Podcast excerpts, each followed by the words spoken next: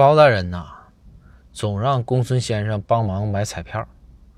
每到开奖日期的时候呢，包大人就让这个公孙先生念，然后包大人对，每次啊都是没没中上奖。这有一回啊，这公孙先生留了个心眼，帮包大人买彩票的时候啊，就把包大人彩票上的数字记下来了。好，到开奖的时候。公孙先生就把包大人彩票上的数字一一的说了出来。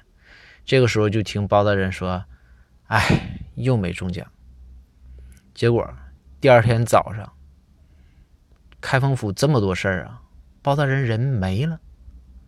公孙先生找包大人到处找不到，最后打电话也提示关机，关机。